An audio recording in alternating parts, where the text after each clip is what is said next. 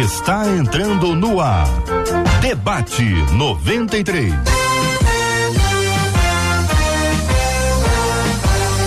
Realização 93 FM. Um oferecimento Pleno News. Notícias de verdade.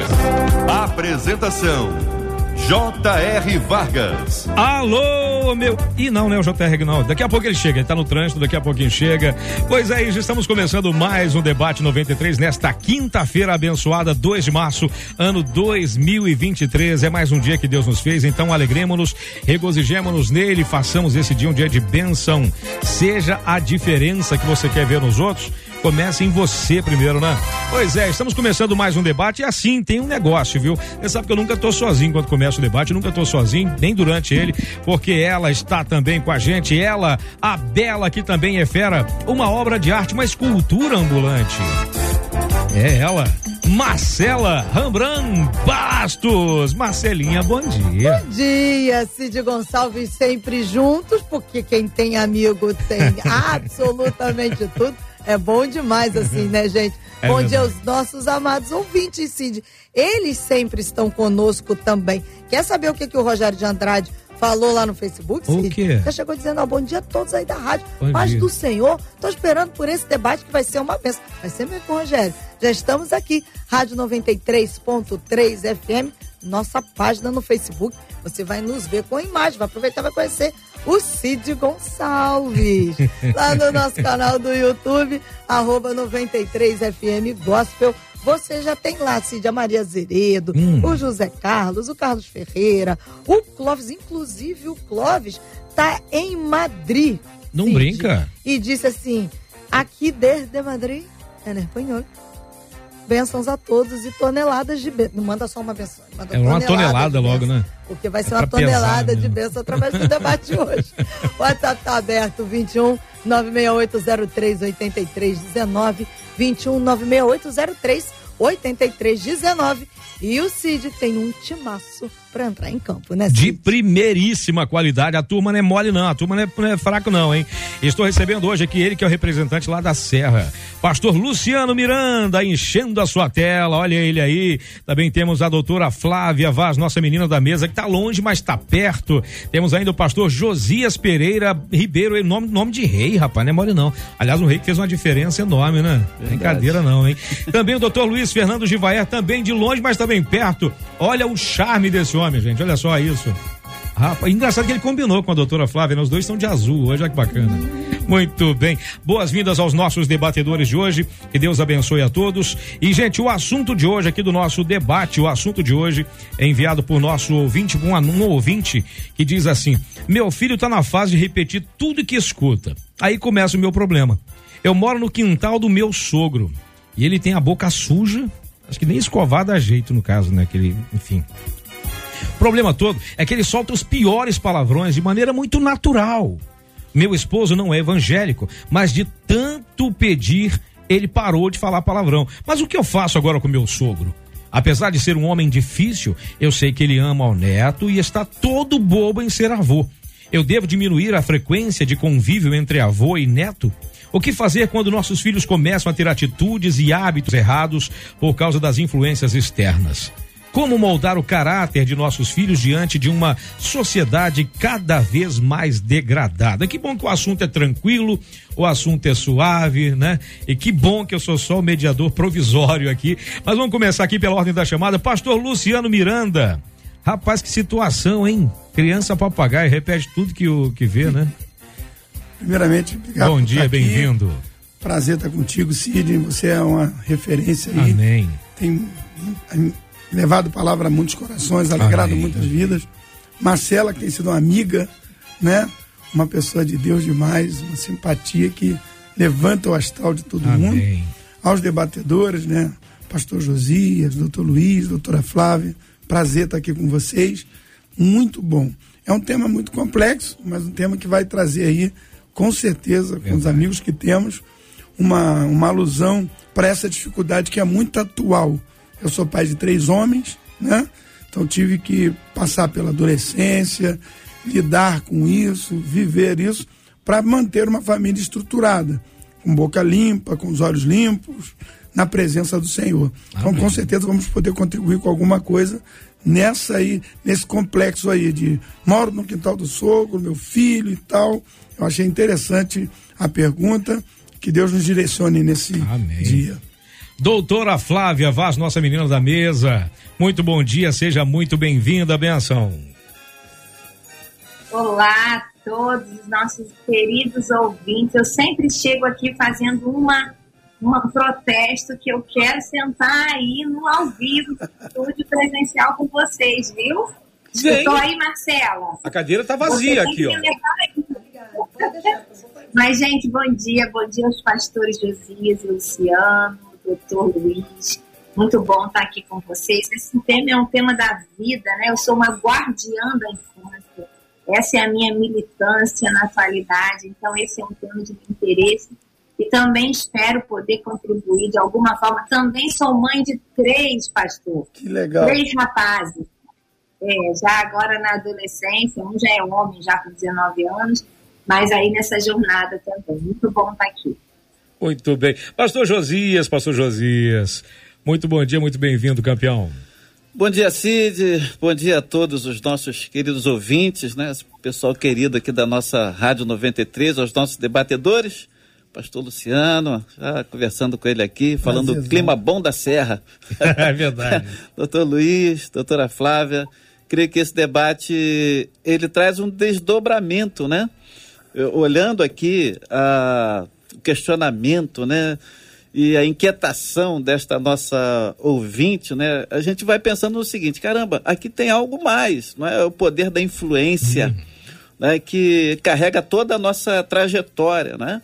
E quando a gente olha aqui para essa questão né, da, da infância, né, da, da criança, uma criança aí que está sendo de uma certa forma influenciada né, na sua fase principal do desenvolvimento, né? Então há de se ter esse, esse cuidado, essa atenção, né? E a mãe está certíssima em ter essa preocupação e eu espero, né? E será né, um debate aí junto com esses time de, de honra aqui, abençoado aqui, cheio de conhecimento, será algo assim que vai contribuir para todos nós. Então fique ligado aí e vamos crescer juntos nesta manhã. Agora ele, doutor Luiz Fernando Givaé. Rapaz, que saudade você, meu amigo. Deus abençoe, viu? Bem-vindo aqui ao debate. Também, grande Cid Gonçalves, o dono do maior armário de camisas coloridas do Rio de Janeiro. Aprendi com o Givaé, amigo. Aprendi com o Givaé. A última vez que eu vi o Cid com uma da, camisa daquelas parecia o Jardim Botânico, cara cheio de flores, etc. Aquela eu ganhei, aquela eu ganhei do Silvio Santos, aquela. Marcela, querida, bom estar com vocês. Doutora Flávia Vaz, psicóloga, pastor Luciano, pastor Josias. E essa imensa família 93 que está nos ouvindo aqui, essa quantidade imensa de pessoas que participam tanto. O tema é bom, é, desperta muita curiosidade, mas tem solução. E tenho certeza que ao longo desse programa nós vamos trazer muitas alternativas para aqueles corações que estão angustiados aí. Olha, e Todos tem nós muitos, temos viu? experiências, filhos, é. etc. E tem muitos corações estão angustiados com isso, porque convivência com vizinhos, convivência com parentes, convivência com pessoas que ah, há um tempo abandonaram aquele linguajar normal das pessoas que conversavam. Hoje, a gente vai conversar com algumas pessoas, você ouve tipo, a palavrinha tipo, 300 vezes em duas palavras, em duas frases, na verdade. Você ouve essa palavrinha tipo, é tipo, é tipo, é tipo isso. Gente, não consigo mais, a gente não consegue mais conversar com uma pessoa que não fale uma gíria, tá ligado? E aquela coisa toda, e não sei mais o que. E é muita coisa que falam, mas a linguagem mesmo parece que sumiu no meio disso tudo e o palavrão entrou. Eu moro num condomínio, a gente mora em condomínio, você fica perto da quadra, você ouve cada palavrão que você nunca ouviu na vida. É você pensa que são adultos, não, quando você olha, são crianças, assim, com 8, 9, 10 anos, que falam palavrão porque ouviram em casa. E aí, meu caro, meu caro pastor Luciano, a gente começou falando sobre essa coisa de, de convivência em família e a criança papagaio. Criança vai copiar aquilo que ela vê, não é isso? É verdade, criança ela é muito. É, por causa da formação, para ela ser influenciada é muito mais fácil. Uhum. Ela é um mundo aberto, né? HD limpinho, pra né? Aprender, então, nenhuma terra ela já nasce poluída. É o que se, é o que vai se implantando nessa terra que vai formando o caráter. Eu eu preferi proteger meus proteger meus filhos uhum. na visão de que eu e a minha esposa seríamos o exemplo maior para eles. O exemplo maior para eles. Não tem uma regra de ensino. A gente não pode aqui estabelecer. A Bíblia vai dar para a gente direção. Instrua o seu filho no caminho que deve andar, mesmo quando crescer, não se desviará dele. Existe influência na escola, existe influência na sociedade, na rua. No caso dessa ouvinte, é no próprio quintal, mas eu queria deixar só já de abertura hum. para esta mulher uma palavra que o apóstolo Paulo disse a Timóteo: Timóteo, persevera nestas, nestas coisas. Tem cuidado de ti mesmo e da doutrina, porque fazendo isso salvará tanto a ti mesmo quanto aos que te ouvem. Se Paulo fala para Timóteo isso a nível de formação, de pessoas já com opinião, adultos, com hábitos, com costumes, com leis, e ele está dizendo para Timóteo que a perseverança dele vai trazer um resultado de transformação, não só para ele, como para quem está perto dele. Uhum. Essa mãe pode estar tá vivendo essa luta, mas ela precisa se manter no foco de ainda privar ou de cobrar ou de dirigir para que essa criança seja uma criança que guarde os lábios, sempre corrigir, porque ela não pode mudar. Se ela mora ali, ela não uhum, pode mudar. É Se ela tem uma influência, ela não pode mudar. Mas a minha palavra para ela na manhã desse dia é persevera, porque Deus vai honrar a tua atitude, a tua postura, ao ponto de transformar a vida dele. Boa, boa. Uh, doutora Flávia, tem algumas frases que, ela, que, a, que a nossa ouvinte diz aqui. é, uh, meu filho está na fase de repetir. E o, depois fala: o meu problema mora no quintal do meu sogro. Quer dizer, psicologicamente ela está presa sem saber o que fazer. Como é que vai, como é que ela sai desse embrólio aí? Então, acho que é bem interessante a gente perceber isso que já foi dito pelo pastor Luciano, de que a gente aprende por modelação uhum. também, né? A gente tem modelos, Albert Bandura foi um teórico do desenvolvimento que falou sobre isso, que a gente vai ver os modelos e a gente vai aprender a língua, a gente, e a língua de tudo, né? A gente vai aprender a falar mamãe e papai, mas também se sair um palavrão aí no meio, a gente vai reproduzir, vai encontrar sentido nessa sociedade e vai fazer uma jornada e preencher com base naquela pré-estrutura que todo mundo já traz, né, biológica, cada criança é um. Então, eu tenho três meninos dentro de casa, desde pequenos, desde bebês, eles eram diferentes na sua estrutura. Tinham é, percepções, um mais obediente, outro mais duro, né? Tinha um aqui que a gente tinha que segurar, porque ele já queria mandar pequenininho em todo mundo. E o pai dizia: espera que é chegado o seu tempo lá na frente de você liderar. Por enquanto, vai aprender a ser liderado. Porém, eu penso que a gente tem que olhar para essa situação com aqueles dois conselhos de Jesus: ser simples como a pomba, mais prudente como uma serpente. Então eu preciso sim entender que eu estou num contexto que às vezes eu não tenho como sair dele completamente, mas eu também posso pensar em estratégias com sabedoria para minimizar aquele tipo de influência. Então, uma das perguntas que é feita por ela, né? Eu, eu reduziria o tempo? Eu reduziria. Eu orientaria, inclusive, como orientadora parental, a, a, não deixar tão exposto. Então, se eu puder que não seja a pessoa que vai cuidar quando eu estiver trabalhando, vai ser a minha escolha por prudência. Né? Então, eu não tiraria o amor do avô, não invalidaria a figura, a importância do avô, mas, ao mesmo tempo, eu teria prudência, intencionalidade na exposição que essa criança tem, no tempo de exposição, para que, de fato, eu possa proteger um pouco né, disso que está acontecendo. Inclusive, Cid, a gente pode pensar isso estendendo para amizades muitos momentos, entenda uma coisa: se você quer boas referências, escolha famílias para conviver com você como amigos que sejam uma referência. E às vezes os pais não têm esse cuidado, então presta atenção, né? Assim, hábito não só do que falar, mas o que comer, o que beber, porque isso vai impactar diretamente a jornada de desenvolvimento dessa criança. Então eu seria simples, mas também prudente. Boa. Professor Josias. Bom, a doutora é, falando aí, né? É, a gente sabe que todo o desenvolvimento é, da criança, ela está intrinsecamente voltada para o ambiente onde ela se encontra, não é? Então, eu concordo plenamente, né, de que talvez ela tenha que dar aí uma, uma segurada, né, nesse, na, na chegada lá, mas tem é um avô. né? É o avô que está ali e ela diz aqui, o cara, ele curte o neto dele, né? Qual avô? Eu sou avô, eu tenho um neto de seis anos. Eu tenho eu, duas, né? Né? Então eu curto demais. Então, certamente o avô, ele vai, ele vai perceber isso. Né? E, e eu creio que essa mãe, ela precisa compreender o seguinte, né? Que a responsabilidade da educação, né, do direcionamento, da formação é, é, restrito, está ali dentro da sua casa, não restrito, né? Mas é responsabilidade dos, dos pais, né? Primeiramente, a gente, eu costumo chamar isso de, de um discipulado natural que precisa acontecer, né? Que vai acontecendo naturalmente dentro da própria casa, da influência mais forte que você recebe.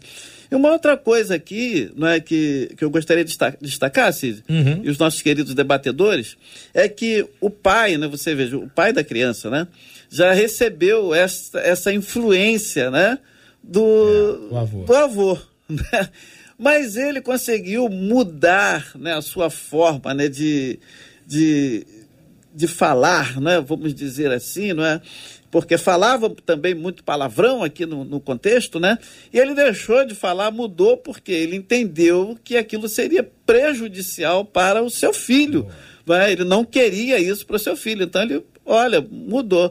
Então, o outro lado disso, né, mesmo sendo assim algo que possa de alguma forma ser constrangedor, mas olhando para o amor de um avô né, para o seu sobrinho, para o seu neto, ela deveria também usar de franqueza. Ela falou, a responsabilidade é nossa, o filho é nosso, é nosso, né?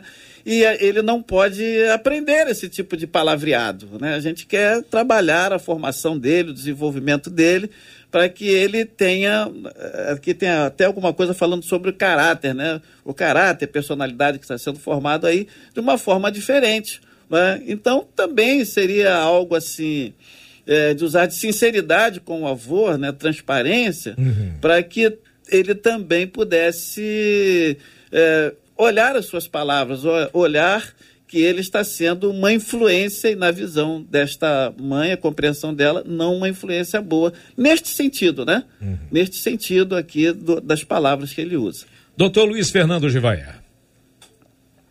Bem, é, é, é, difícil. A bola, quando chega aqui, ela já chega murcha. Né? Já foi falado praticamente tudo. Eu quero, eu quero assinar embaixo de tudo que foi falado e acrescentar algumas poucas coisas. A primeira é que o medo, eu acho que é infundado, porque a semente está plantada no coração dessa criança pela influência dos pais e ela, a criança vai encontrar muitas influências eh, negativas, Perfeito. algumas até piores do, do avô, que não seja só na palavra, mas nas atitudes, no impulsionamento para atos eh, que sejam contrários a tudo aquilo que a gente acredita. Eu, eu vivi uma época, uh, e eu não era convertido, me converti já bem maduro, com 40 e tantos anos, em que havia uh, a droga da época era maconha e bebi, bebida. Eu, por, por escolha pessoal, eu não era cristão, não, não, é, meus pais eram muito liberais, eu nunca bebi na minha vida e até hoje eu não bebo nem uma gota de álcool, nem vinho, nem cerveja, nem uísque, nem coisa nenhuma, nunca bebi. Eu tenho 75 anos e sou virgem de bebida. Como assim 75? Então, é, é. Eu, tô, eu contei em dobro por causa da guerra. Ah, tá. eu tenho 75, não, eu estou brincando, mas é verdade. Eu tenho. É a fonte é da juventude, é, a, plástica, a fonte né? da juventude. A plástica resolveu muita coisa para mim. No meu caso não deu, nada, deu certo, não. mas então, é, o que eu penso é o seguinte: veja só, Há, há outras situações, mas ela pode fazer mais que isso. Ela pode inundar essa criança de bons exemplos, de boa orientação, de uma vida mais voltada para as coisas do espírito, etc. E eu também eh, concordo com o pastor Josias quando ele sugere falar com o avô. E eu até acrescentaria uma orientação aqui que eu chamo de técnica sanduíche. Quando você tem que fazer alguma crítica para alguém, você faz como se fosse um sanduíche. A parte de cima, que é o pão, você faz um elogio para a pessoa, porque esse homem deve ter muitas qualidades. Ele deve ser um, um avô amoroso, deve ter sido um bom pai, é generoso, tanto que cedeu parte da casa dele para a família do filho morar então, ele tem qualidades. Então, a, a, a mãe poderia, junto com o pai, né, procurar uma conversa com o avô, dizendo o seguinte: olha, seu Fulano, eu sei das suas qualidades, o senhor, o senhor é um homem bom, um homem generoso, adora o neto e vai ser um exemplo para o neto, eh, independente de qualquer coisa. E eu sei que o senhor também se formou numa outra época, o senhor sofreu outras influências, etc. e tal. Então eu queria que o senhor daí o recheio do sanduíche. Né? Eu queria que o senhor evitasse de falar com o nosso filho palavrões, porque eu já percebo que ele imita muito, etc. E ele lhe adora também, daí é outra parte do sanduíche. Né? Ele lhe adora também, quer conviver com o senhor, então eu acho que isso é positivo, é bom. Então eu queria lhe pedir esse cuidado para evitar que eles tenham, que ele tenha uma, um hábito diferente, depois tenha que corrigir. E eu, por último, dessa, minha participação. Há provas científicas estudos sérios que dizem que Acho que perdemos negativas um... ah, tá precisa uma positiva para neutralizar.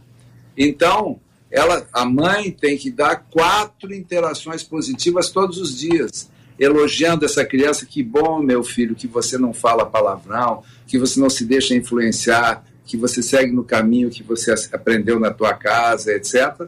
Porque pode vir todas as influências negativas e virão.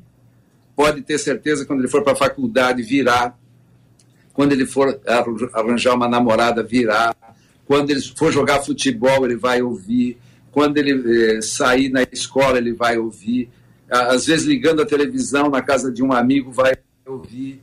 Não dá para evitar, não dá para colocar a criança numa redoma e até o nosso, a, a mensagem cristã é essa: seja a, a, luz do mundo e o sal da terra. Você tem que fazer a diferença entre os, os outros. Né? Então a gente tem que brilhar diferente. Então ela tenha mais segurança no que ela vai plantar no filho e que, por mais que o avô escorregue uma vez ou outra, eu acho que tem mais coisas positivas do avô do que negativas. Pois é, gente, agora são 11 horas e 27 minutos. Nosso querido J.R. Vargas já conseguiu, mais uma vez ali, ele abriu o mar vermelho do trânsito e conseguiu chegar. Vou chamar a Marcela para Marcela falar aqui do relato dos nossos ouvintes, mas eu me despeço aqui. Amanhã de manhã eu tô de volta aqui na programação da 93. Beijo para todo mundo, fiquem com Deus e até amanhã, se Deus quiser. Marcelinha. O doutor Jevaé falou sobre a conversa com o avô, né? E a maior parte dos nossos ouvintes afirmam isso. Converse com o avô. A Rafaela, por exemplo, ela disse: eu conversaria com ele e explicaria de uma forma firme sobre a má influência que ele, como avô, pode estar sendo para o neto. Já uma das nossas ouvintes, entre tantas outras, ela diz assim: Eu tenho sofrido bastante com a boca dos meus filhos, mas tenho fé que aos poucos o Senhor vai quebrar isso. Outra ouvinte, a Carla, ela disse assim: Essa mãe precisa entender que ela tem mais poder sobre a vida do filho do que o sogro. Ela deve usar de inteligência e explicar para o filho que não convém que ele repita o que o avô diz. E o que a Carla disse foi o que fez uma das nossas ouvintes pelo WhatsApp, a Jo, lá de Lopes. Ela disse assim: Minha família toda fala palavrão, principalmente a minha mãe.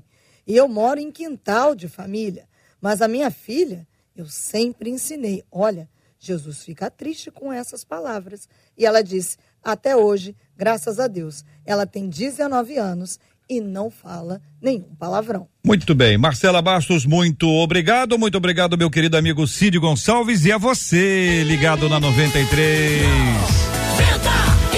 Muito bem, minha gente. Esse é o nosso debate 93. Tem assunto sobre este tema? Quer perguntar, quer falar, quer conversar? Estamos aqui à sua disposição: Facebook, YouTube, WhatsApp.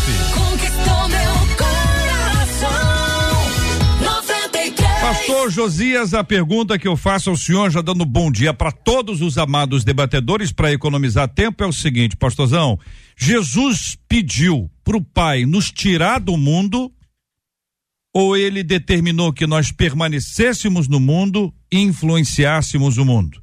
Daí, a partir dessa resposta, pergunto ao senhor qual a importância do neto para influenciar o próprio avô?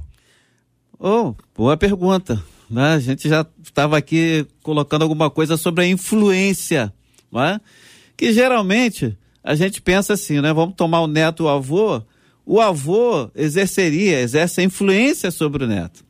Mas esse avô também ama e ele sabe né, que precisa é, fazer com que o seu neto seja o melhor possível, né? Seja melhor do que ele, inclusive, na vida. Então, por esse amor que ele tem pelo neto, por querer o bem do neto, né? Querer que o neto seja até diferente dele, uhum. seria isso, seja melhor do que ele. Então, essa talvez seja né, aí a, a sua resposta, a maneira deste neto, mesmo sem saber, influenciar uma mudança na atitude né, do seu próprio avô. Deixa eu perguntar uma coisa ao senhor. Se mamãe ensinar em casa, papai ensinar em casa, essa é uma palavra suja, eu não quero que você fale isso. Aí, vovô, netinho, jogando bola. Vovô solta uma pedrada daquela. Palavrão, blá. Aí o netinho dizendo pro, pro avô, vovô, boca suja, não pode falar isso. O senhor acha que pode influenciá-lo, pastor Josias? Acha que sim? Eu o senhor, plenamente. pastor Luciano, concorda com o pastor Josias? Eu vou discordar. No, é? Vou discordar. Olha aí. Vou discordar no sentido seguinte. Tem uma palavra aqui na carta dela que está dizendo assim, ó, apesar de ser um homem difícil. Se a gente falar numa pluralidade de pessoas comuns, de pessoas de, de uma aceitação para diálogo, uhum. tudo aquilo que eu converso, que eu peço, é ponderado. Uhum.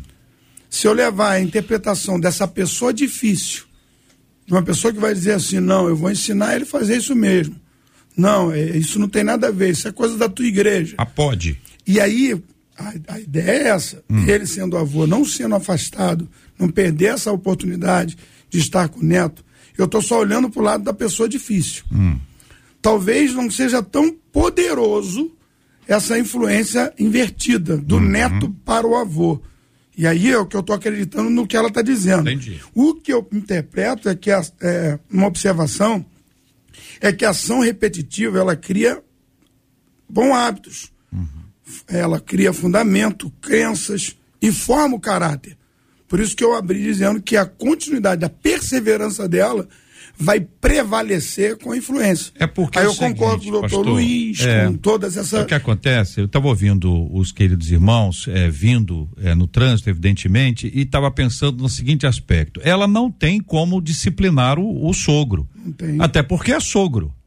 Se alguém puder disciplinar, disciplinaria a sogra mas não pode disciplinar a sogra também não pode disciplinar o sogro. Então, o, se não há como trazer este tipo de, de instrução, para a pessoa específica, isso deve ser feito por meio de alguém. E aí tem o papel do neto e o papel do filho, doutora Flávia. Qual é o papel do filho na conversa com o pai dele para dizer, pai, por favor, por favor, paizinho, eu te amo, mas não faça mais isso. É, e, e isso é fantástico, né? Porque eu escutando, cada fala vai enriquecendo tanto, e eu pensei exatamente isso. Quem é a figura representativa, até é, juridicamente, socialmente, afetivamente mais importante. É, a não ser que a Nora seja assim, aquela Nora top das galáxias no coração dessa família, é o filho que é a pessoa mais indicada, né? Se tiver sabedoria para isso, para fazer essa abordagem, como foi já bem colocado aqui por todos os debatedores, de, de mostrar a importância, usar a estratégia do sanduíche, né, valorizar esse pai e trabalhar com esse pai a possibilidade de mudança nele.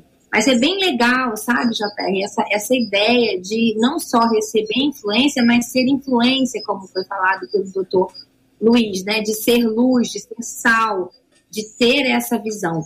Eu, eu queria sempre trazer para os nossos ouvintes que tudo que a gente fala aqui né? É sempre baseado em um, em um texto pequeno de uma experiência de uma pessoa. Então, certo e errado, eu não estou relativizando, não, mas vai depender muito da história de cada um, de todas essas informações que às vezes a gente não tem, e às vezes não é uma linha só, causa e efeito, né? Não permitir ou permitir, mas entender o quanto, que momento, como fazer isso. Então, a gente que está lidando com a situação precisa, sem dúvida, da sabedoria do Espírito de Deus para olhar esses elementos e saber de fato o que fazer. Eu quero terminar minha fala com um exemplo. Eu aconselhei recentemente uma mãe muito preocupada com um menino de 13 anos, filho dela, que esse filho almoçava todos os dias na casa dos pais. Só que essa mãe dela, essa avó da criança, do adolescente, ela está passando por um processo de adoecimento mental e ela tem tido comportamentos sexuais exacerbados, que é comum em alguns casos de demência, né? Então, esse menino de 13 anos está tendo que lidar com uma avó que faz abordagens sexuais com ele, fala coisas. E, e essa mãe a vida inteira deixa esse menino almoçar lá. Mas nesse momento, o que é, vou de, não vou responder, mas o que é mais sábio? Né? Permitir que esse filho esteja todos os dias exposto a isso, claro que vai conversar, vai explicar, a avó está doente. Né? O que, que eu, como mãe, faria? Né? Eu, Flávia, eu iria avaliar a quantidade de vezes, ia conversar, mas eu não exporia do jeito que era, porque eu estou comprometendo sim esse desenvolvimento se eu permitir um adolescente nessa exposição. Então a gente precisa olhar sempre com muito cuidado, com muita sabedoria para todos os detalhes. Última fala aqui nesse sentido, a fase da vida, né? Porque a infância, a primeira infância, ela é muito crucial, a adolescência também. Então a gente pensar o tanto e o quanto é muito fundamental. Doutor Gevaé, querido, por gentileza, ajuda a gente com essa perspectiva do quanto a, o, o, a, a criança aí, nesse caso nosso aqui, que é um neto, mas poderia ser uma neta, poderia ser um adolescente, poderia ser um jovem, enfim, que está sendo de alguma forma influenciado. Está sofrendo essa influência, eh, segundo a mãe, em razão desse convívio. Segundo a mãe também, ninguém em casa fala absolutamente nada disso. Como já foi pontuado, o menino, o, o filho, né? O pai desse, desse menininho, ele provavelmente foi criado nessa cultura, mas essa cultura não o domina mais.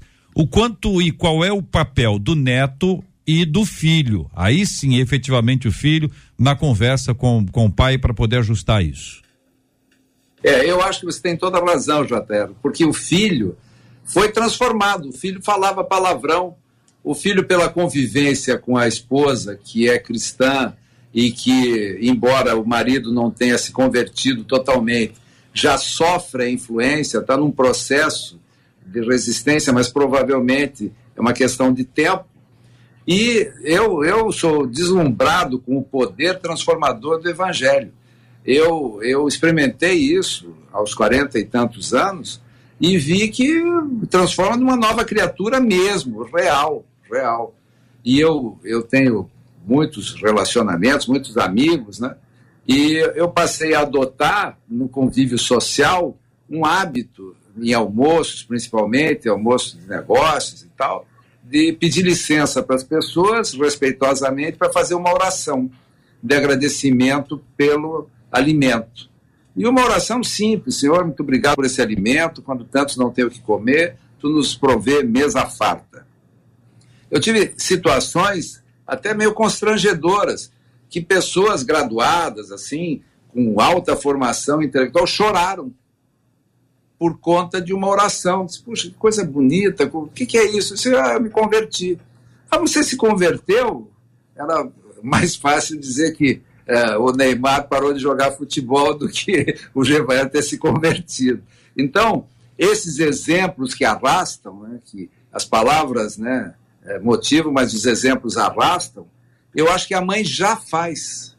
E a preocupação dela, embora seja uma preocupação assim natural de mãe, ela deve se preocupar em converter o pai, em fazer um trabalho forte com o pai e fazer um trabalho de motivação do avô, despertando as qualidades que o avô tem, porque eles também têm uma situação econômica e, e, e uma situação ali no local, eles estão na casa do pai. Né? Uhum. Então também não tem força para tomar uma atitude assim mais pesada. Né? Uhum. E eu sempre acho que o, a cultura do, do filho respeitar o pai, e o filho pode dar um testemunho para o pai: olha, pai, foi tão bom para mim. Hoje eu tenho a tranquilidade que meu filho está em outro ambiente, com, outra, com outra, outro palavreado, ele vai para a escola, vai influenciar outras crianças. O senhor também pode tentar mudar. Eu sei que é difícil, é, foi outra cultura, é outra geração, etc. Porque eu sou dessa geração, provavelmente do avô, hum. é, em que o homem tinha que mostrar sua masculinidade com, com um palavreado completamente assim recheado de palavrões e com atitudes machistas, etc. Mas o que eu vejo hoje uhum. é que a juventude que está aí, que vai para a escola, que vai para a faculdade, vai ter que conviver com as pessoas de opções sexuais diferentes, né? vai ter que conviver com as drogas infiltradas em todos os ambientes universitários como uma praga, como uma praga. Tem uma faculdade, uma universidade do Rio de Janeiro que tem até um local de, que é o, o, fumódromo de maconha lá dentro da faculdade, que todo mundo sabe. Uhum. Então, uh, infelizmente, o ambiente é hostil lá fora. Mas eu creio firmemente que o poder transformador do Evangelho vai transformar essa criança, quem sabe num missionário, num pastor e alguém que vai divulgar a palavra. Essa porta nos abre aqui para uma reflexão, queridos debatedores, sobre a questão da nossa fala o conteúdo. Aí a gente já sai desse tópico aqui especificamente para falar sobre a nossa linguagem, aquilo que a gente utiliza no dia a dia. Existem pessoas que se alimentam bem, então elas têm um bom vocabulário bíblico, a literatura diversa, a pessoa lê, lê bastante jornal, site, portal. A pessoa tem acesso à música, então ele consegue acessar a música, a música é cantada, a letra tá ali então você percebe que é uma pessoa que utiliza uma boa linguagem, tem um raciocínio lógico, consegue conversar sobre vários temas, diversos temas. A pessoa tem uma abordagem mais ampla. Então você tem uma, um aspecto é, é, de conteúdo, e aí pensando nessa questão de repertório. Você tem um outro aspecto, a questão cultural. Naquele lugar, naquele tipo de trabalho, naquele ambiente, as pessoas falam coisas que são absurdas. Mas alguns conseguem falar ali e não falam mais, não falam fora. Outros falam ali, falam lá e falam acolá. Então existe um problema que a gente consegue assimilar em qualquer idade. A gente assimila e eventualmente aquilo faz parte da nossa vida. A gente passa a falar aquilo ali, são gírias, por exemplo, que as pessoas falam, ou uma determinada expressão que está todo mundo dizendo a mesma coisa. Então, tem coisa boa, por exemplo, a palavra resiliência. Uma palavra, não, não é uma palavra antiga.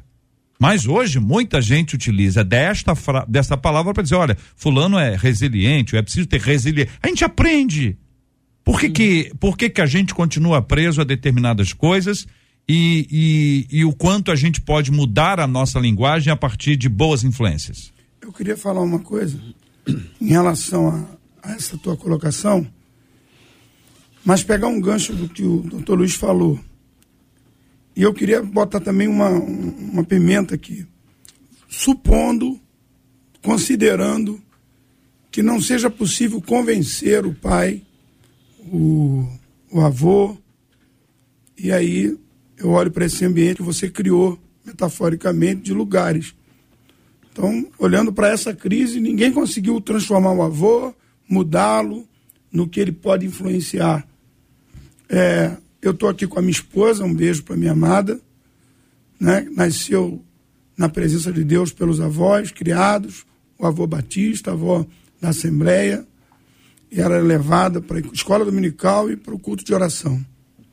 Eu, quando a conheci, todos os finais de semana, pagode na casa dela, festa, bebida, e ela nunca se afastou da presença de Deus. Eu nunca vi sair da boca dela uma palavra torpe.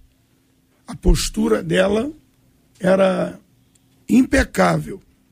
E até hoje ela é a base espiritual do meu lar, pela sua postura. Mesmo me vendo num bar que a mãe era da escola de samba, sambista, era rainha da, da, da, da escola de samba. E, e eu chegava lá e aquele tumulto todo, e ela com uma postura, com uma integridade, com uma vida de relacionamento com Deus. E aí não dependeu do, do avô dela mudar, do pai dela mudar, da mãe dela mudar. O Espírito Santo nela a manteve reservada. Eu não nasci num lar evangélico. Uhum. Eu nasci num lar uhum. pesado. Mas minha mãe me ensinou, não pode falar palavrão. O senhor? Eu. Uhum. E o que, que, eu tinha que fazer? Não podia xingar. Uhum. E aí isso ficou no. Meu pai e minha mãe era minha referência. Sim. Então eu mantive uma linguagem diferenciada. E na escola todo mundo xingando. E eu não podia xingar, não, é. era, não era permitido pelos meus pais. Então a cultura familiar pode influenciar tanto para um lado quanto para o outro.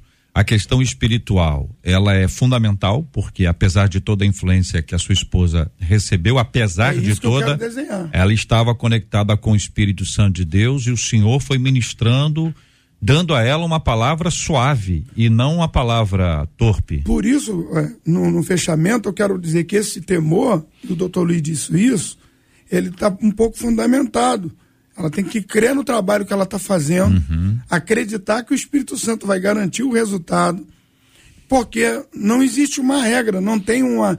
Eu não posso desenhar para cada caso, a doutora Flávia falou, uhum.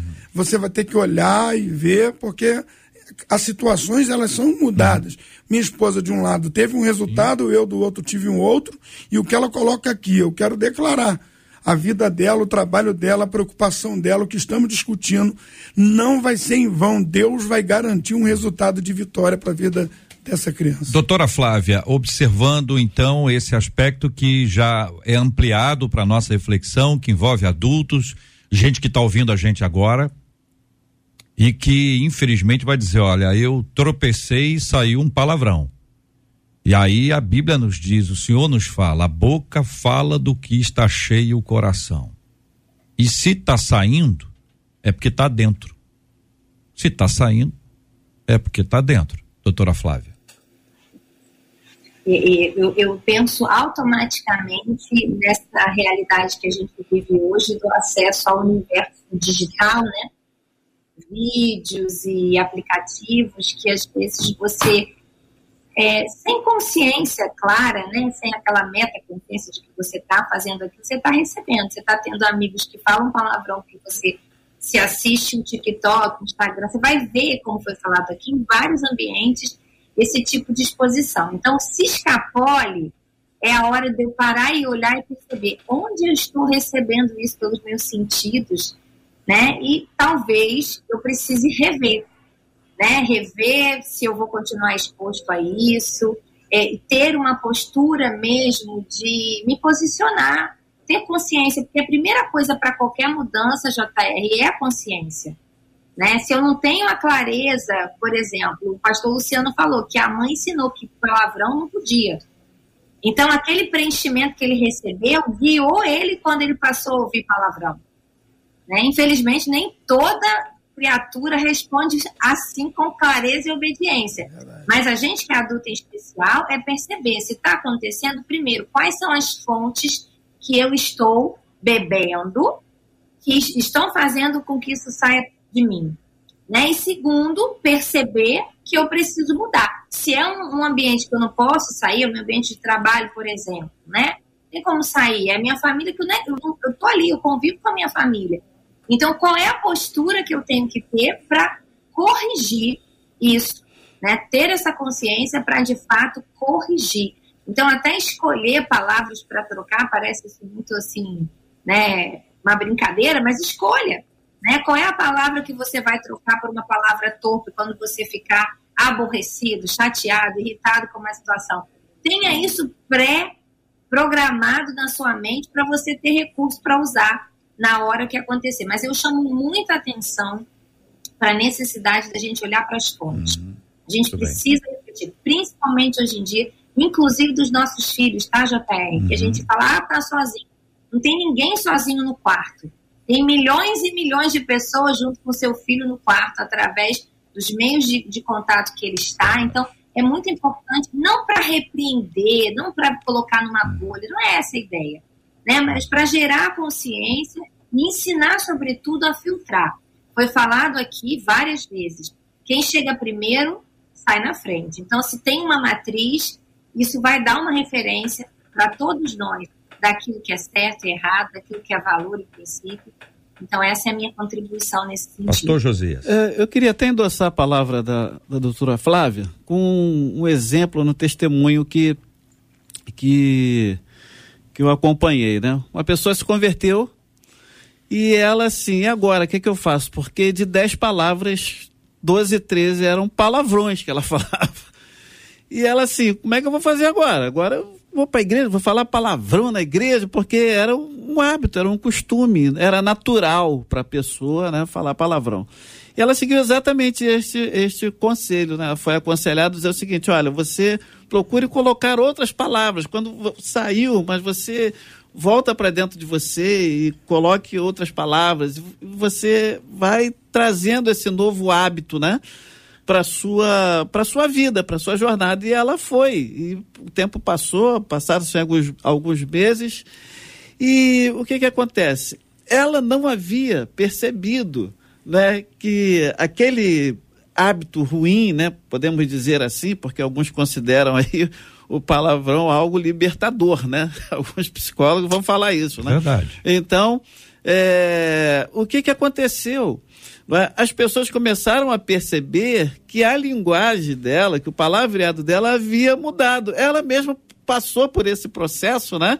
Vigiando ali e tal, é, mudando, colocando outras palavras, e, e ela não né, percebeu né, nitidamente esse processo, mas as pessoas perceberam né, e disseram para ela: já, você já viu que você não fala mais assim, né, palavrão, como você falava e tal, e ela foi se atentar para isso. Então, um novo hábito foi gerado ali né, na vida dela a partir do momento que ela foi orientada e a partir do momento também que ela é, queria seguir firme na, na, na sua fé né? ela queria estar dentro né, da, da, da comunidade evangélica e bem.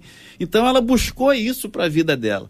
Então, é, se a gente. Isso aí vai para toda, toda a nossa dimensão de vida. Se a gente, a gente pode mudar um hábito, é, é mudança de hábito, né? A gente é. pode trazer isso quando a gente realmente quer né, trazer essa mudança para a nossa vida. Se a gente trabalhar isso, isso acontece, né? Porque eu sempre vejo assim, a nossa, a nossa personalidade, de certa forma, ela pode ser moldada, né? Em, em, alguns momentos ela pode ser ela pode ser moldada porque talvez alguns tenham um traço de personalidade por exemplo né como eu né um, uma timidez mas eu vou estar em algum ambiente, não é que eu vou ser extrovertido. Né? Estou aqui para estar em cima de um púlpito, para estar em certos lugares, eu vou precisar disso. Então, mas o meu traço forte de personalidade, como de muitas outras pessoas, não é uma timidez, mas ele pode ser moldado de acordo com o ambiente, com o lugar que a gente está. Olha, o tempo está passando voando e eu queria ouvir o querido doutor Gevaé, porque confidenciando aqui alguns anos, a gente já se conhece há muitos anos, alguns anos ele me ele me deu uma, uma descrição de um hábito que ele tem de estudar vários assuntos diferentes da área de atuação dele, criando assim a possibilidade de conhecer temas diversos. E sempre que eu me lembro disso, eu me entusiasmo para estudar, para ler, para pensar alguma coisa que não faz parte do meu dia a dia. Givael, eu trago o seu exemplo para poder ilustrar e encorajar os ouvintes a lerem, a assistirem, a analisarem temas diferentes, porque isso poderá ajudá-los, inclusive, na substituição de comunicação verbal, porque a não verbal também precisa ser atingida, mas é uma etapa de cada vez, nem sempre as duas acontecem juntas, Jevaé. É, a sabedoria vem por ouvir a palavra, né? E não é por acaso. Então, uh, é verdade, eu, eu tenho por hábito, eu estudo diariamente, porque eu acho também que para nosso ouvinte isso vale a pena. Uh, o volume de, de palavras que ela pode proferir para os filhos, para o filho, vai fazer diferença, porque a interferência do avô é pontual, é lá de vez em quando, porque o, o homem também não deve ficar falando palavrão o tempo inteiro. Então, uh, o volume que você vai falar de coisas boas, de palavras boas, que, enriquecem, vai fazer muito mais diferença do que as poucas que ele vai ouvir lá. Mas voltando ao meu caso, e eu, eu acho que é importante que as pessoas eh, entendam que é preciso se expressar. O JR falou muito bem, o JR é um, é um mestre na comunicação, então ele traduz sentimentos em palavras, etc. E eu, como advogado, também gosto muito disso. Então, por exemplo, eu tenho hábitos bem espartanos. Eu acordo todo dia às 5 horas da manhã, estudo de manhã, que é a hora que minha cabeça está perfeita, uh, estudo pelo menos uma hora por dia, depois faço exercício todo dia também, por isso que eu estou parecendo, eu tenho 75 e pareço ter 74,5, né? Ninguém diz que eu tenho 75. Então, eu mantenho meu bom humor uh, o tempo inteiro, porque eu acho que a vida passa do mesmo jeito, se você tiver alegria ou não, você tem que enfrentar os dissabores e as alegrias. Então é melhor você ter uma visão otimista e positiva da vida. E a cabeça também, ela não envelhece quando você está trazendo informações novas. O hábito, ele eh, endurece um pouco o, o cérebro. Então, uh, você fazer as mesmas coisas o tempo inteiro enrijece o pensamento. E quando você abre, e hoje está demais, né? Por exemplo, eu estou lendo muito sobre inteligência artificial, sobre, sobre inovação tecnológica, que eu gosto muito. Eu leio os clássicos, eu leio muito sobre direito. Então, isso é importante que as pessoas uh, se enriqueçam com novas palavras, com novas interpretações, e principalmente que abram a cabeça para coisas novas e que vão certamente flexibilizar muito o raciocínio e ajudar a não envelhecer. Muito bem, minha gente. Eu quero agradecer o carinho dos nossos amados debatedores, a palavra de cada um deles com a gente no debate 93 de hoje. Marcela, fechando com você. Vou fechar com a fala de uma das nossas ouvintes, porque entre tantas falas, dúvidas, algumas pessoas dizendo da influência ruim dos avós. E olha, tem gente influenciando mal os netinhos, mas também tem boa influência. E é com essa boa influência que eu vou terminar. Mônica Regina dizendo assim: O meu filho de nove anos me disse ontem: quero ser um esposo igual ao meu avô e igual ao meu pai. E eu perguntei: por que, meu filho? Ele respondeu: Ah, mamãe, meu avô influenciou muito bem o meu pai a ser um bom marido. Aí ela disse: Eu fiquei muito emocionada com a forma com que o meu sogro influenciou o meu neto. E digo: Exemplo é tudo. Quantos anos tem esse neto? Nove anos. Ele deve ser um anão. Atento. Deve ser um anão, deve Ele ser um menino de uns 17 anos, não, é não pastor Luciano? menino de 17, porque o menino de 9 anos, com essa reflexão aí profunda. vai ser um homem Mas de honra tem, quando é, Mas ela, eles estão Sem cada dúvida. vez mais. Mas olha é. que coisa, por isso, todo menino, todo menino que parece que tem mais idade, eu falo assim, acho que é não, porque não pode ser é muito profundo. Parabéns a esse vovô lindo que faz as coisas com tanto amor pro netinho. Muito obrigado, querido pastor Luciano Miranda. Um abraço pro senhor, meu irmão. Um abraço, até obrigado pelo convite, uma honra estar aqui. Com a sua permissão, queria dar um abraço ao Conselho de Pastores da cidade de Teresópolis, ao qual faço parte. Está todo mundo ligado. Recebi aqui mensagem deles, todo mundo ligado na rádio, nos debates cada dia tem sido surpreendente e edificante para o nosso povo, para os nossos irmãos em Cristo. Debatedores também, um abraço. Obrigado, Marcela, querido. obrigado a todos. Um abraço para todo mundo lá e dizer para eles que o senhor tem representado muito bem aquele grupo, que o senhor continue sendo muito usado pelo senhor. Doutora Flávia, muito obrigado. Saudações capixabas. Eu que agradeço estar aqui com vocês nesse programa que é incrível, né? A, a sustentabilidade, a consistência desse debate há tantos anos é impressionante, viu? É de aplaudir de pé. E essa mesa riquíssima, né, dos meus colegas aqui, o doutor Givaé, os pastores Luciano Josias, Marcelinha linda, muito obrigada mais uma vez. Doutor Luiz Fernando Givaé, um abraço, meu querido amigo. Meu querido amigo, um abraço para você, muito obrigado pela oportunidade de estar aqui. Prazer enorme em conhecer os debatedores de hoje, que eu só, só, só sabia de ouvir dizer e agora conheço pessoalmente. Né? Aos nossos ouvintes, queridos como sempre, a Marcela Bastos, que é, é tão generosa comigo, tão carinhosa, e a você, JR, meu coração aí com você. Obrigado, um amigo. abraço. Doutor, querido pastor Josias, obrigado, meu irmãozão. A gratidão é nossa, é sempre muito bom estarmos juntos aqui e podermos contribuir e aprender, né, com esses debatedores aqui, rapaz. A gente sai daqui mais rico de conhecimento. E gratidão a, a toda a equipe, Marcela, você e essa turma abençoada aí. Um abraço aí aos nossos ouvintes. Deus Obrigado. abençoe a todos. Vamos orar juntos, minha gente. Vamos pedir a bênção e a graça de Deus sobre todo o povo do Senhor que nos acompanha agora. Pedindo ao pastor Luciano que ore conosco, nós vamos orar pela cura dos enfermos, consola os corações enlutados, pelo programa de amanhã e por todo mundo que está em casa agora dizendo: será que eu tenho falado mal? Será que eu tenho usado palavrão? Será que eu estou influenciando negativamente alguém? E nós acreditamos no poder de Deus. Vamos orar por aqueles que até aqui são os que a gente chama de boca suja Vamos pedir ao Senhor que tenha misericórdia e que a graça do Senhor os alcance e esse vocabulário seja mudado e seja um vocabulário para a glória de Deus. Pai eterno, nós te louvamos e te bendizemos por esse dia.